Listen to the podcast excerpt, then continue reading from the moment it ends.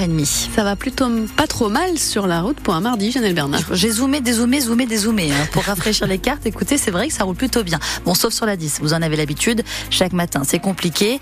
On roule à 30 km heure actuellement, là depuis Embarès en direction de Carbon Blanc. Sinon, c'est vrai que la rocade est plutôt dégagée. C'est le cas également des boulevards ou encore des caisses ce matin. Ça roule relativement bien sur l'ensemble du réseau en cette période de vacances scolaires. Pour la météo, on commence la journée sous un ciel bien gris en revanche. Oui, mais Météo France nous assure que cette couche nuageuse va laisser un peu passer le soleil en fin de journée avec quelques petites éclaircies.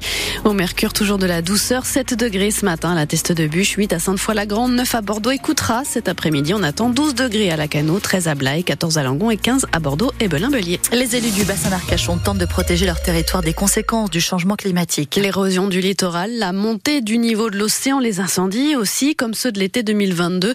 Autant de sujets sensibles au menu d'un Conseil national de la refondation territoriale qui s'est déroulé il y a quelques jours à l'initiative du préfet de la Gironde. Pour les écologistes, l'urbanisation massive du bassin d'Arcachon est un des principaux facteurs aggravants de tous ces phénomènes.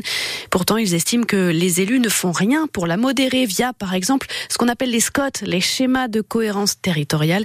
Patrick Dufaux de la Motte représente le comité de défense et de protection de la presqu'île du Cap Ferret.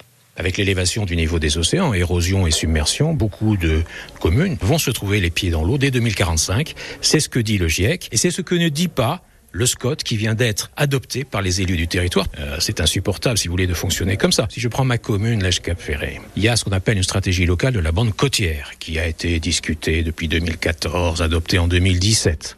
Bien. Il y a une étude que j'ai récupérée tout à fait récemment avec beaucoup de difficultés qui montre que 529 logements, appartements, dès 2045 sont concernés par l'érosion et la submersion sur le seul village de l'Èche-Caféré. Eh bien, dans la stratégie qui a été adoptée en 2017, on n'en parle pas. Rien. C'est-à-dire qu'en fait, on continue effectivement à vendre le produit immobilier bassin d'Arcachon. Et on reparle hein, de toutes ces préoccupations avec notre invité à 7h45. Nous recevons Sophie Panonacle, députée Renaissance de la Gironde, élue sur le bassin d'Arcachon. Le soulagement pour euh, les proches de Roslane, la jeune femme de 22 ans, a été retrouvée saine et sauve hier après-midi, identifiée par des agents TBM dans un tram à Mérignac, du côté du Pingalan. L'appel à témoins lancé par la police a donc porté ses fruits. Roslane, qui souffre de troubles autistiques, avait disparu depuis cinq jours. La pression continue de monter avant l'ouverture du Salon de l'agriculture samedi à Paris. Et l'exécutif essaie toujours coûte que coûte de déminer la situation. Après la Confédération paysanne et la coordination rurale la semaine dernière, Emmanuel Macron reçoit cet après-midi les représentants des jeunes agriculteurs et de la FNSEA. Demain, Gabriel Attal doit donner une conférence de presse dédiée à cette crise agricole. Un point d'étape sur l'application des mesures déjà annoncées par le gouvernement. En attendant, les agriculteurs restent mobilisés avec des actions encore ce dans la Sarthe, le Gers ou les Pyrénées-Atlantiques. Les pêcheurs vont retrouver la mer la nuit prochaine à minuit. Ce soir, l'interdiction de pêche dans le golfe de Gascogne sera levée après un mois sans sortie pour les bateaux qui pêchent au filet pour préserver les dauphins. Mais il est trop tôt pour mesurer l'impact de ce mois blanc pour les populations de cétacés. Plus de 1300 dauphins se sont échoués sur nos côtes l'hiver dernier, la plupart après des captures accidentelles.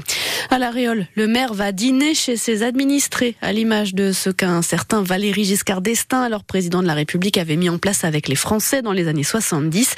Bruno Marty a lui lancé l'opération Invite ton maire fin janvier, l'occasion d'échanger avec les Réolais dans une atmosphère moins formelle que celle du bureau du maire. Les candidats au dîner, à l'apéritif ou bien au café peuvent s'inscrire sur le site de la mairie. On vous fait vivre un de ces dîners, celui d'hier soir sur francebleu.fr. En foot, les Girondins ramènent un point de Picardie. Les Marinés Blancs ont arraché le match nul un partout sur la pelouse d'Amiens hier soir en clôture de la 25e journée de Ligue 2. Un but inscrit par Julien Vétro dans le temps additionnel. Pas si mal pour une équipe qui a perdu 6 de ses 8 derniers déplacements. Le coach girondin Albert Riera s'en satisfait face à un concurrent direct au classement. Jamais content si tu gagnes pas les 3 points. Mais c'est vrai que quand tu peux pas gagner, c'est bien que tu perds pas. Parce qu'on a un rival, un rival direct, il est près de nous, euh, il gagne pas les 3 points aussi. Alors que 7 points, il va être bon si samedi on gagne. On a cassé un peu cette euh, sensation non, de l'extérieur que, bon, de fois par minute, par 20 minutes, 15 minutes, on jouait bien, mais on ne réussit pas. Non, aujourd'hui, je crois qu'on a dominé complètement. On, a, on, est, était l'équipe sur le terrain. On est une équipe qui domine beaucoup, mais à la fin, euh, il nous manque un peu la concrétisation que dans le foot, c'est le plus important. Hein. Les Girondins de Bordeaux sont 13e au classement ce matin avec 5 points d'avance sur Dunkerque, 17e et premier relégable. Les Girondins qui recevront une autre équipe de milieu de tableau Guingamp samedi au Matmut Atlantique. Un ancien entraîneur des Marinés Blancs rebondit à Marseille. C'est Jean-Louis Gasset qui reprend les rênes de l'OM après le départ de l'Italien Gennaro Gattuso. Gasset évincé de son poste de sélectionneur de la Côte d'Ivoire pendant la récente Coupe d'Afrique des Nations et avant la victoire des éléphants. Il a entraîné les Marinés Blancs pendant la saison 2020-2021 et avait arraché le maintien en Ligue 1 en fin de saison. En hockey sur glace, il ne reste plus que quatre matchs aux boxeurs de Bordeaux pour préserver leur quatrième place au classement de la Ligue Magnus et conserver l'avantage du terrain pour les quarts de finale. Première rencontre de cette série ce soir, un déplacement difficile à Angers, deuxième avant de recevoir Rouen, le leader vendredi, et d'aller à Nice dimanche. Et puis en cette période de vacances scolaires, l'établissement français du sang de Nouvelle-Aquitaine lance un appel aux donneurs, en particulier ceux du groupe A négatif, un groupe sanguin particulièrement en difficulté avec euh, six jours seulement de réserve, soit deux fois moins que la normale. Vous pouvez par exemple donner votre sang aujourd'hui à la Maison des Arts à Gujan-Mestras.